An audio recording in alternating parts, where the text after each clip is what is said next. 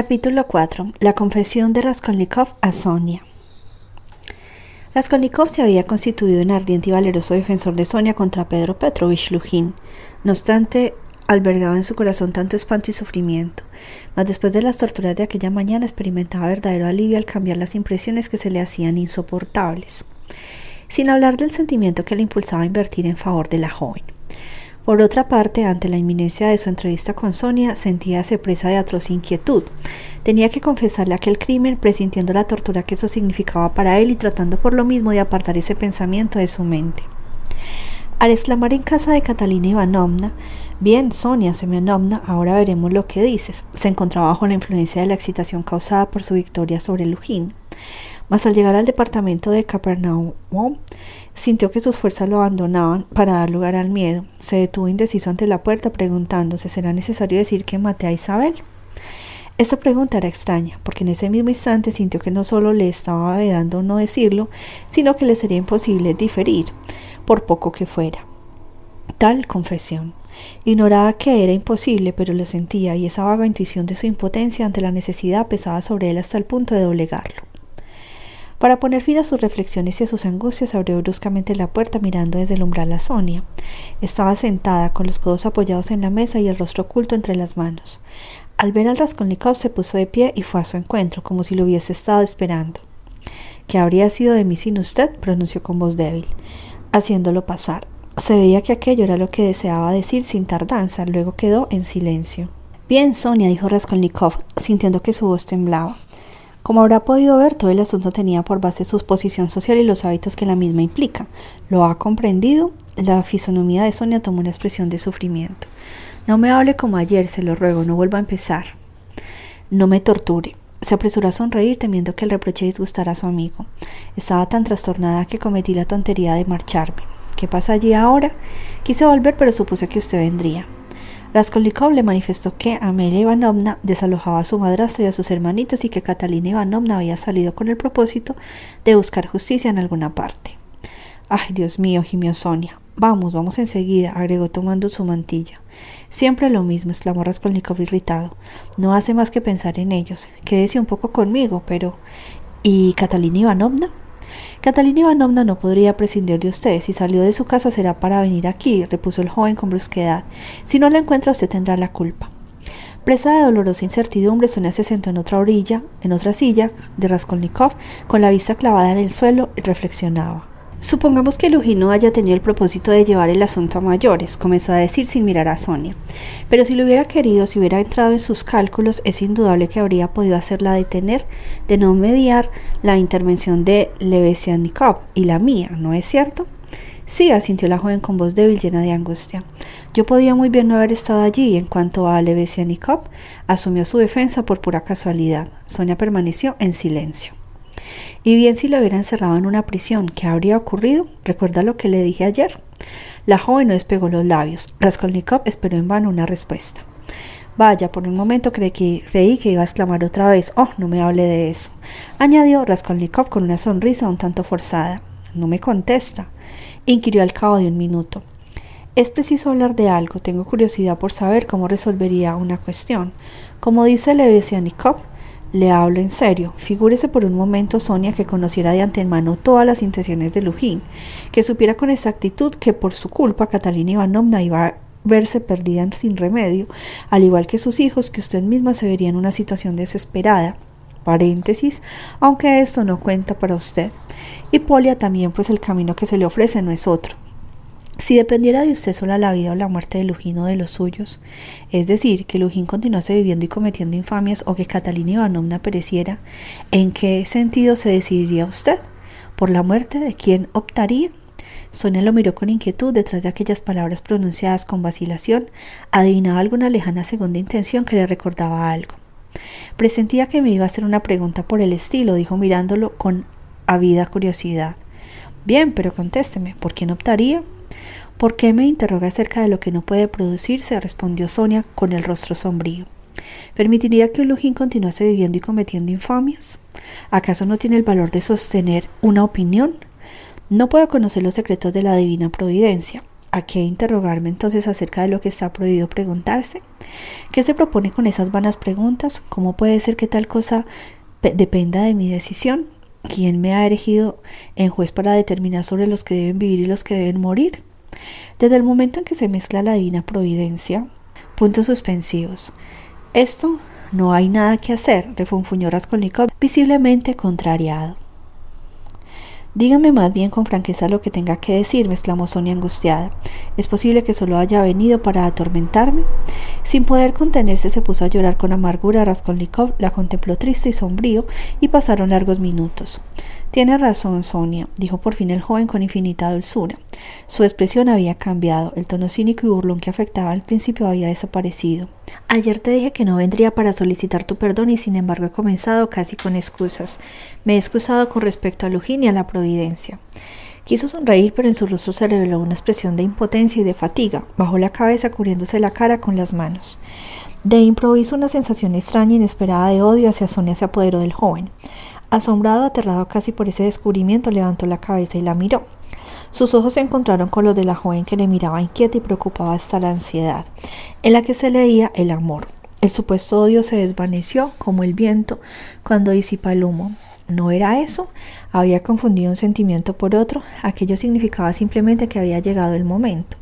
Otra vez bajó la cabeza ocultando el rostro entre las manos. De pronto palidecía y se levantó de su silla. Con los ojos puestos en Sonia y sin proferir una sola palabra se sentó en la cama.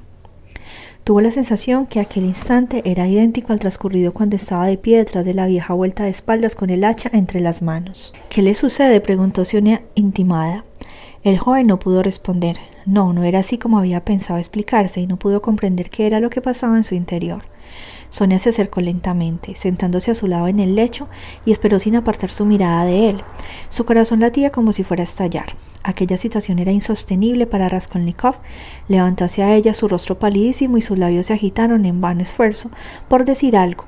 Un miedo cerval heló el corazón de Sonia. ¿Qué tiene? repitió separándose un poco. Nada, Sonia, no te asustes. Tonterías si se piensa un poco. Balbuceó como un hombre que no comprende que está delirando. ¿Por qué se me habrá ocurrido venir a atormentarme? añadió, no hago más que preguntármelo. Se halla en un estado de completa debilidad, apenas tenía conciencia de sí mismo y su cuerpo se estremecía con un incesante temblor.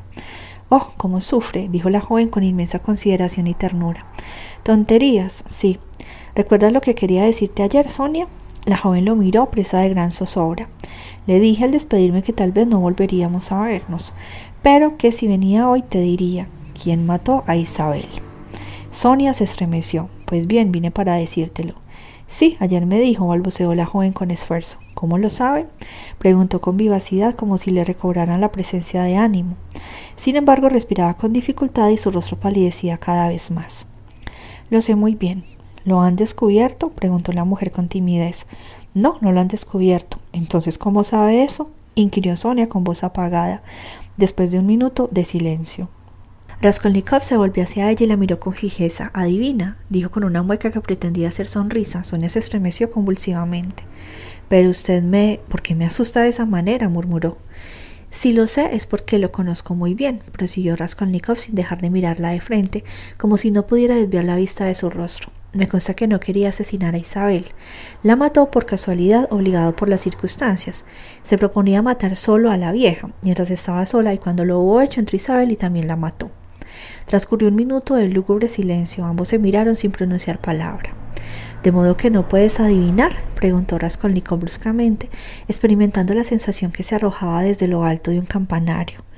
No, no, balbuceó Sonia con voz apenas ininteligible. Piensa bien. Al decir estas palabras sintió que un frío mortal penetraba hasta lo más íntimo de su ser. Miró a Sonia creyendo por un momento ver en su rostro los rasgos de Isabel, recordó con la mayor nitidez su expresión cuando se acercó a ella blandiendo el hacha y vio que retrocedía hasta la pared levantando la mano igual que las criaturas cuando se asustan, prontas a romper a llorar.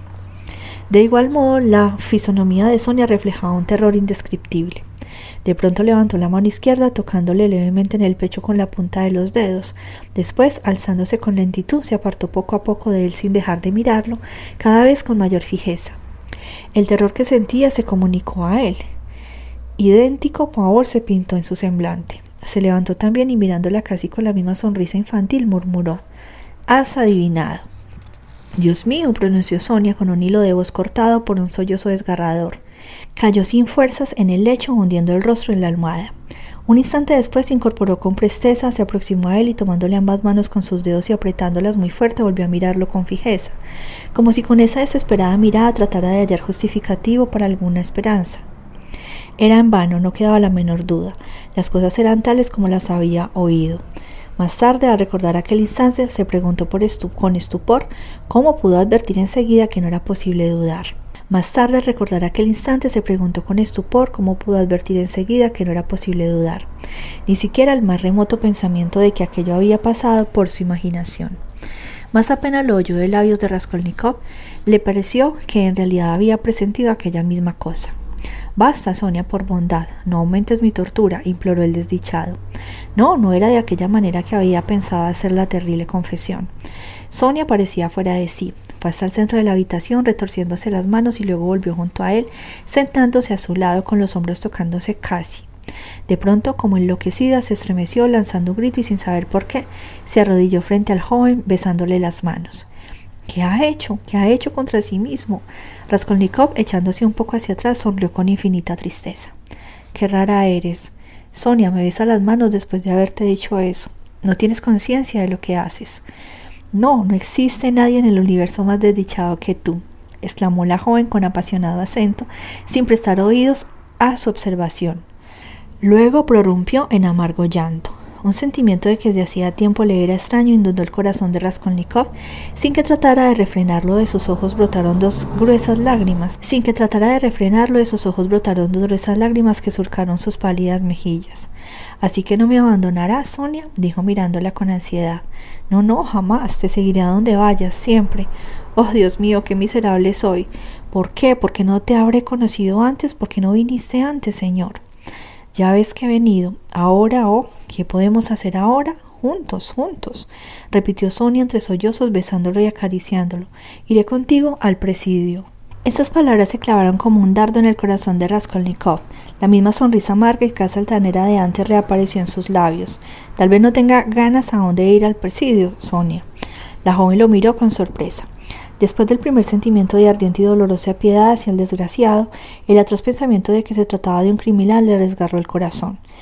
El cambio de tono le hacía recordar que era un asesino. Aún no sabía por qué ni cómo había ocurrido las cosas, y estas preguntas se plantearon en su espíritu. ¿Él, un asesino, será posible? No, no, no.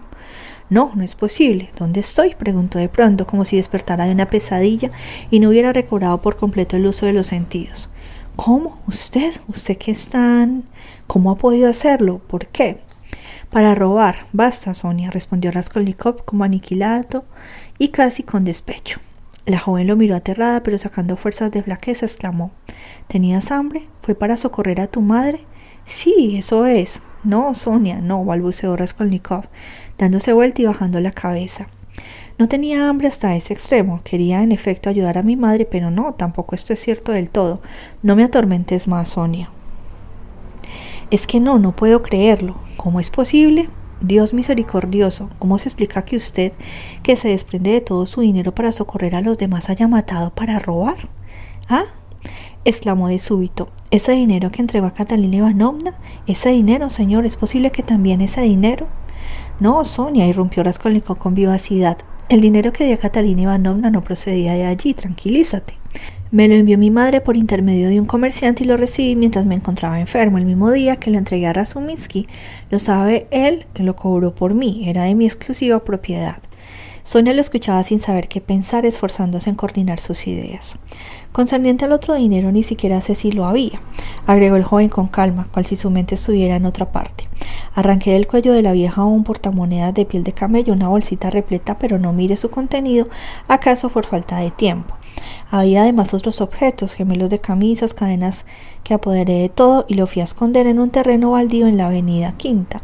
Allí deben estar todavía. Sonia escuchaba con avidez.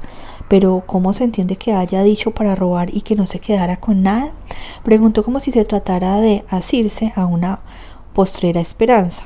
No lo sé, aún no he decidido si tomaré o no ese dinero, pronunció con cierta vaguedad Raskolnikov. Luego, como si se arrepintiera de haber sido tan explícito, exclamó ¿Qué tontería acabo de decir? ¿No es verdad? Un pensamiento fugaz pasó por el espíritu de Sonia. ¿Estará loco? Pero lo rechazó rápidamente. No. Allí había otra cosa que escapaba a su entendimiento. Quiero que sepas una cosa, Sonia, dijo Raskolnikov como en una especie de inspiración. Si hubiese matado impulsado por el hambre, ahora me sentiría feliz, añadió, apoyando sus palabras con una mirada enigmática pero franca. Después de un momento prosiguió.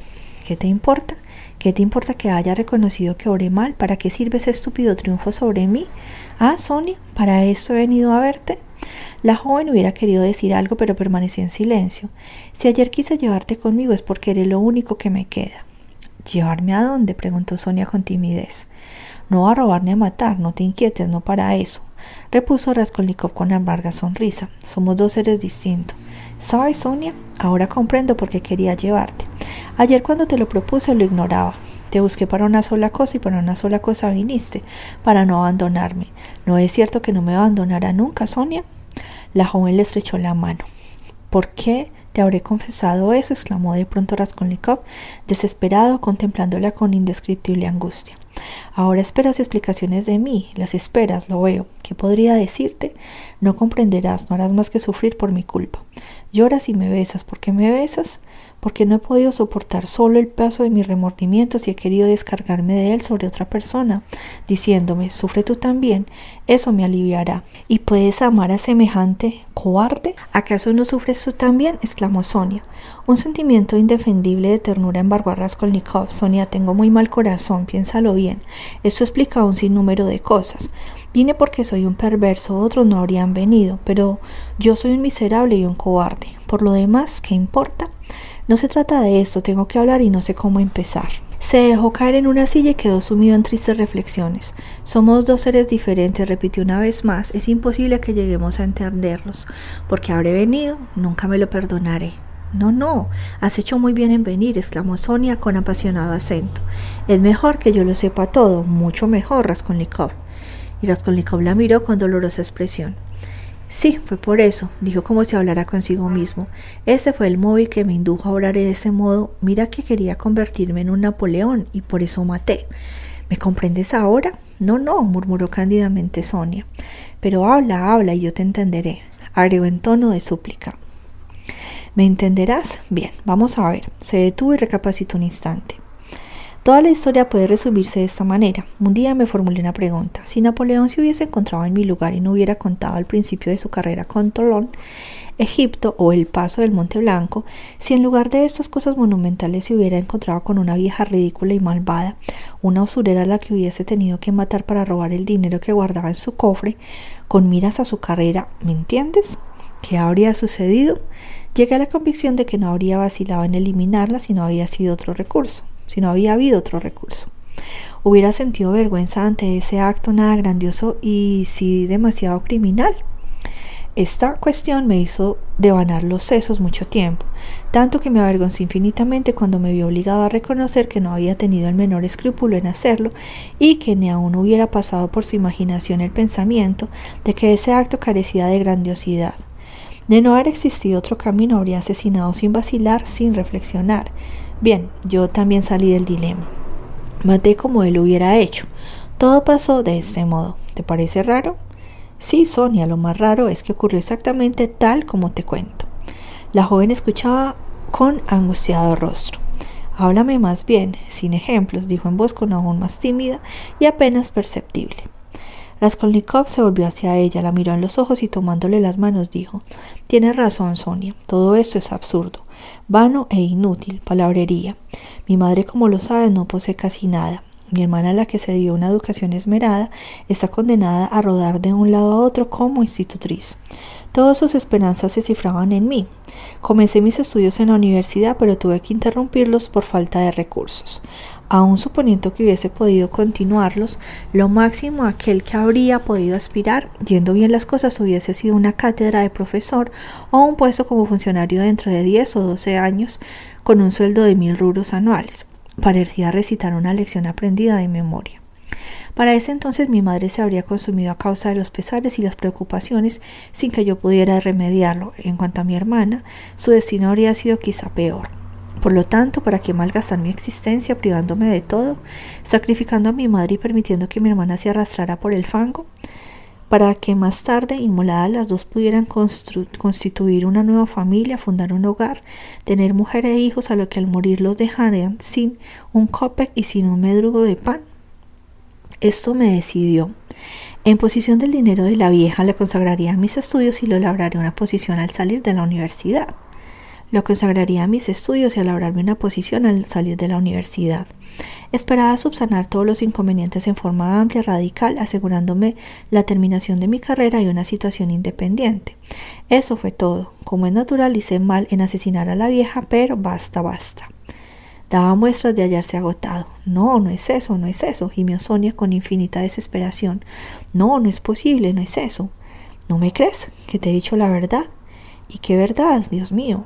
Después de todo, no maté sino a un piojo, Sonia, un piojo asqueroso, inútil y perverso.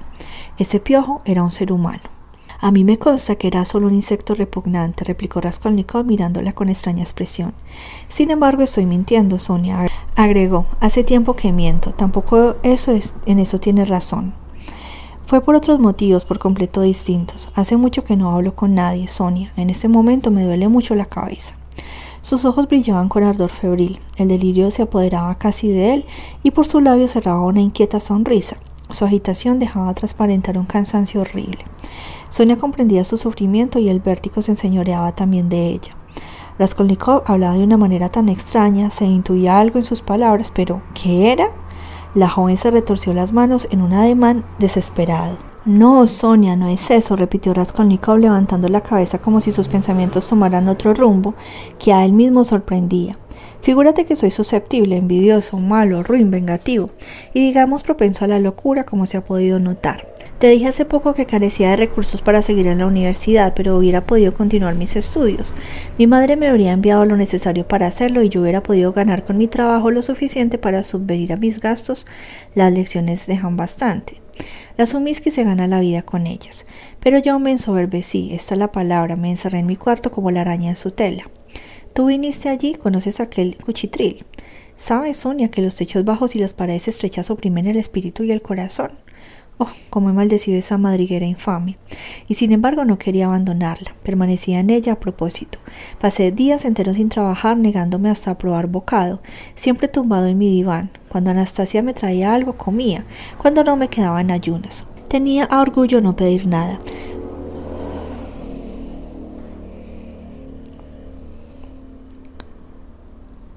Por las noches, por carecer de luz, prefería estar en la oscuridad antes que trabajar para adquirir una vela. En vez de estudiar, vendí mis libros, dejé amontonar el polvo sobre mis cuadernos. No hacía más que soñar y cavilar. No creo necesario decirte cuáles eran mis pensamientos y mis divagaciones. Entonces fue cuando empecé a pensar. No, tampoco es así. No refiero las cosas con exactitud. Una idea fija ocupaba mi mente. porque soy tan tonto que sabiendo que los demás son unos imbéciles no me esfuerzo en ser más inteligente que ellos? Me dije que si esperaba el momento en que todos fuesen inteligentes corría el riesgo de esperar demasiado. Más tarde comprendí que eso no ocurría. Jamás que los hombres no cambiaran, que nadie ni nadie podía transformarlos y que no vale la pena aguardar, aguardar en vano. Sí, es así. Es una ley ineludible, una ley, Sonia. Ahora sé que el que es más fuerte por su inteligencia y por su alma es el amo de todos. Quien a todo se atreve tiene razón, el que todo lo desprecia se impone, y el más audaz y desvergonzado tiene siempre la última palabra. Así ha sido y seguirá siendo siempre. Únicamente los ciegos no lo ven. Al hablar de este modo, Raskolnikov miraba a Sonia, pero al parecer no le preocupaba ya, ya que ella lo entendiera o no. Hallábase en un estado de sombría exaltación. En verdad hacía mucho tiempo que no hablaban tanto. La joven comprendió que aquella feroz doctrina era para él un artículo de fe. Entonces me convencí, Sonia continuó con solemne entonación, de que el poder pertenece a quien se atreve a bajarse para obtenerlo. Basta con atreverse, eso es todo. Por primera vez en mi vida se me ocurrió una idea, una idea que nadie tuvo hasta entonces. Nadie. Comprendí de pronto con repentina clarividencia que nadie había osado tomar simplemente a ese monstruo por la cola y arrojarlo al demonio. Yo, yo lo mataría. Traté de realizar un acto de audacia y maté. Solo me proponía intentar el golpe. Sonia, eso fue todo. Oh, cállese, cállese, imploró Sonia, castañeando los dientes. Se ha apartado de Dios y Dios la castigado entregándolo al diablo. A propósito, Sonia, cuando permanecía acostado en mi cuarto en plena oscuridad y pasaban las horas cavilando, ¿era el diablo quien me tentaba? Cállese, no se ría, blasfemo. No comprende nada de nada. No, Sonia, no me río. Sé muy bien que es el demonio el que me ha arrastrado. Lo pensé muchas veces cuando dejaba vagar mi imaginación sumido en tinieblas. Lo discutí conmigo mismo y llegué a considerar lo posible. Qué insoportable me resultaban esas reflexiones. Hubiera querido olvidar todo y comenzar una nueva vida. ¿Crees acaso que procedí como un imbécil embistiendo con la cabeza gacha? ¿Obré después de madura reflexión y eso es lo que me he perdido? ¿Imaginas que ignoraba, por ejemplo, que si comenzaba por preguntarme si tengo o no derecho al poder, era porque no me asistía a ese derecho? Cuando me preguntaba si un ser humano es un gusano, comprendía que ese ser ya no era más gusano para mí, sino solamente para aquellos que jamás lo hubiesen pensado y que marcharan sin vacilación alguna para lograr sus fines sin formularse necias preguntas. En fin, cuando durante largos días me sentía asediado por este problema, ¿habría asesinado a Napoleón sí o no? Advertía en forma neta, Créeme que estaba lejos de ser un Napoleón. Ese es el tormento que he soportado, Sonia, y del que quise desembarazarme de golpe. Quise matar sin causística para mí, para mí solo. No quiero mentir en eso, ni aun a ti. No maté para socorrer a mi madre, tampoco para erigirme el benefactor de la humanidad, después de haber logrado los medios para hacerlo. No, maté con toda simplicidad, maté para mí, para mí solo, y en ese momento no me inquietaba saber si me convertiría en un benefactor cualquiera o si pasaría el resto de mi vida como una araña en su tela capturado, capturando víctimas para nutrirme con sus fuerzas vivas. Para nada entró en mis cálculos el dinero, era lo que menos necesitaba, ahora lo sé. Entiéndeme, si tuviera que volver a hacer, quizá no me atrevería. Necesitaba saber otra cosa, otra cosa impulsó mi brazo. Tenía que saber lo antes posible si era un gusano como los demás o un hombre. ¿Podría uno franquear el obstáculo? ¿Me atrevería a bajarme para recoger el poder? ¿Era una criatura pusilánime o tenía el derecho? ¿De matar? Se preguntaba si tenía el derecho de matar, exclamó Sonia uniendo las manos en un gesto desesperado. Bah, Sonia, repuso con desdén Raskolnikov. Hubiera querido decir algo más, pero guardó silencio. Al cabo de unos segundos añadió No me desprecies, solo quería probarte una cosa de que el diablo me arrastró y después me hizo comprender que yo no tenía derecho a hacer lo que hice, dado que soy un gusano como los otros. El diablo se burló de mí, por eso vine a tu casa. Vaya, una visita. Si yo no fuera gusano habría venido. Escucha, mientras me dirigía a casa de la vieja me proponía hacer un ensayo. Y mató, mató. Pero ¿cómo maté? ¿Acaso se mata así? Se procede como yo lo hice. Algún día te lo contaré. Maté a esa vieja infame. No, me maté yo mismo, no a la vieja. Me exterminé irremisiblemente. En cuanto a la vieja, la asesinó el demonio y no yo. Basta, Sonia, basta, basta, basta, déjame. exclamó de pronto con acento desgarrador. Déjame. Apoyó ambos codos sobre las rodillas, oprimiéndose la cabeza entre las manos. ¿Cómo sufres, gimió Sonia? Y bien, ¿qué hacer ahora? Habla, pronunció Raskolnikov, levantando la cabeza y mirándola con el rostro descompuesto por la desesperación. ¿Qué hacer? repitió la joven lanzándose hacia él. Sus ojos llenos de lágrimas brillaron con extraño fulgor. Levántate, lo tomó por un hombro. Raskolnikov se levantó mirándola con estupor. Ve ahora mismo, enseguida a una encrucijada, agáchate y besa primero el suelo que has manchado y luego inclínate hacia los cuatro puntos del mundo, clamando muy alto ante todos. He matado, entonces Dios te devolverá la vida. ¿Irás? ¿Irás? preguntó temblorosa, tomándole las manos entre las suyas y apretándoles muy fuerte, mientras lo envolvía en una ardiente mirada. Raskolnikov pareció estupefacto, aterrado casi por aquella súbita exaltación. ¿Quieres entonces que vaya a presidio, Sonia? ¿Es necesario que me denuncie? ¿No es así? inquirió con aspecto sombrío. Tienes que aceptar la expiación y redimirte por ella. No, no iré a la policía, Sonia. Pero ¿cómo harás para vivir? ¿Cómo vivirás? exclamó la joven. ¿Acaso lo crees posible? ¿Cómo harás para afrontar la mirada de tu madre y cómo podrás dirigirle la palabra? ¿Qué será de ellas ahora? Pero ¿qué digo? Si ya las abandonaste, él mismo lo comprende. ¿Cómo vivir alejado de toda presencia humana? ¿Qué será de ti? Concluye con esas niñerías, Sonia, dijo Raskolnikov con dulzura, de que soy culpable ante esa gente porque tengo que denunciarme a ellos. ¿Qué les diría? Todo esto no es sino una ilusión y espejismo. Ellos mismos degüellan a millones de hombres y lo consideran un honor y un mérito. Miserables y cobardes, eso es lo que son. No, no, no iré. ¿Qué podrías decirle? ¿Que asesiné pero que careciendo de valor para utilizar el dinero lo oculté bajo una piedra? Agregó con cáustica sonrisa. Se reirán de mí y dirán que soy un imbécil por no haber aprovechado los frutos de mi crimen, un imbécil y un cobarde. No comprenderán, Sonia, son incapaces de comprender, son seres indignos. ¿Por qué debo entregarme? No iré. Sé razonable, Sonia. Tu vida no será más que una interminable tortura, respondió ella, suplicante con las manos tendidas hacia él en un gesto de imploración. Tal vez me haya juzgado demasiado mal, observó Raskolnikov con aspecto sombrío como si pensara en algo. Después de todo, quizás sea todavía un hombre y no un gusano como me apresuré a calificarme. Lucharé. En sus labios apareció una altanera sonrisa. Soportar semejante peso y toda la vida, toda la vida, dijo Sonia. Ya me habituaré, replicó Raskolnikov triste y pensativo. Escucha, seca tus lágrimas, es tiempo de volver a los hechos. Vine a decirte que en la actualidad me persiguen, me acosan y van a detenerme. Ah, exclamó Sonia aterrada. ¿Y bien? ¿Por qué te asustas? ¿No quieres acaso que vaya a presidio? Pero no me vencerán, lucharé contra ellos y nada podrá hacer, hacerme. Carecen de indicios reales. Ayer corrí un grave peligro y por un momento me creí perdido. Hoy las cosas han mejorado, todas las pruebas son de doble filo. Dicho de otro modo, puedo volver en mi favor todos los cargos que se me formulan. ¿Entiendes? Y lo haré. Ahora tengo experiencia en esos asuntos. De cualquier manera, no podré evitar que me encarcelen. De no haber sido por un incidente que se produjo en forma inesperada, es probable que ya lo hubiera hecho, y no estoy muy seguro de que eso no, ocurra hoy mismo. Pero no es nada, Sonia, me pondrán preso, pero se verán obligados a dejarme en libertad, porque no disponen de una sola prueba verdadera, ni la tendrán, te doy mi palabra.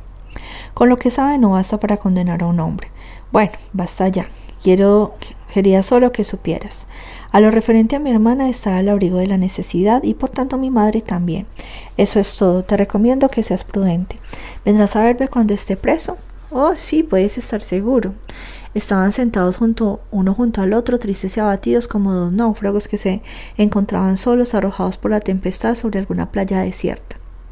Raskolnikov contemplaba a Sonia pensando cuánto la amaba y cosa extraña, le resultó penoso y doloroso que la amara de ese modo. Era una sensación rara y terrible. Al ir a la casa de la joven había sentido que ella era su única esperanza, su solo refugio, creyó librarse por lo menos de parte del peso que lo agobiaba, mas de pronto advertía que era infinitamente más desgraciado que antes. Sonia, le dijo, será mejor que no vayas a visitarme mientras esté en la cárcel. La joven no respondió, lloraba en silencio. Pasaron escasos minutos. ¿Tienes una cruz contigo? preguntó inapropiadamente, como si recordara algo.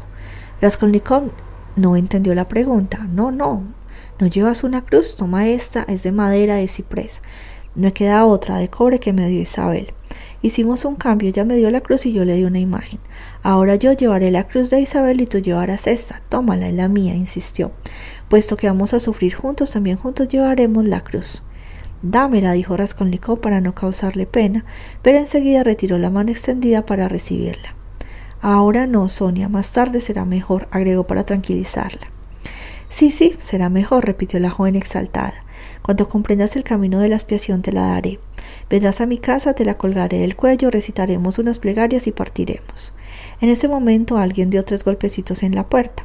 ¿Se puede pasar? Sonia Semianovna, dijo una voz afable y bien conocida. Presa de agitación y temor, Sonia fue hacia la puerta y abrió. El inesperado visitante era Levesianikov. Página 389.